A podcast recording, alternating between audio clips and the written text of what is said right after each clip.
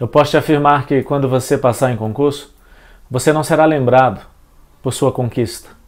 Você será lembrado por como você tratou as pessoas que te amavam enquanto você estava estudando. Durante os seus estudos é preciso pagar um preço, mas nesse momento também você não pode deixar de suprir emocionalmente pessoas que te amam. Seu marido, sua esposa, seus filhos, seus pais. É preciso olhar nos olhos, é preciso se envolver nas conversas, é preciso rir da piada, mesmo que ela seja repetida. E isso não é uma mentira, isso é ser elegante, é ser presente. Sua família não quer de você o seu maior tempo, ela quer de você o seu melhor tempo.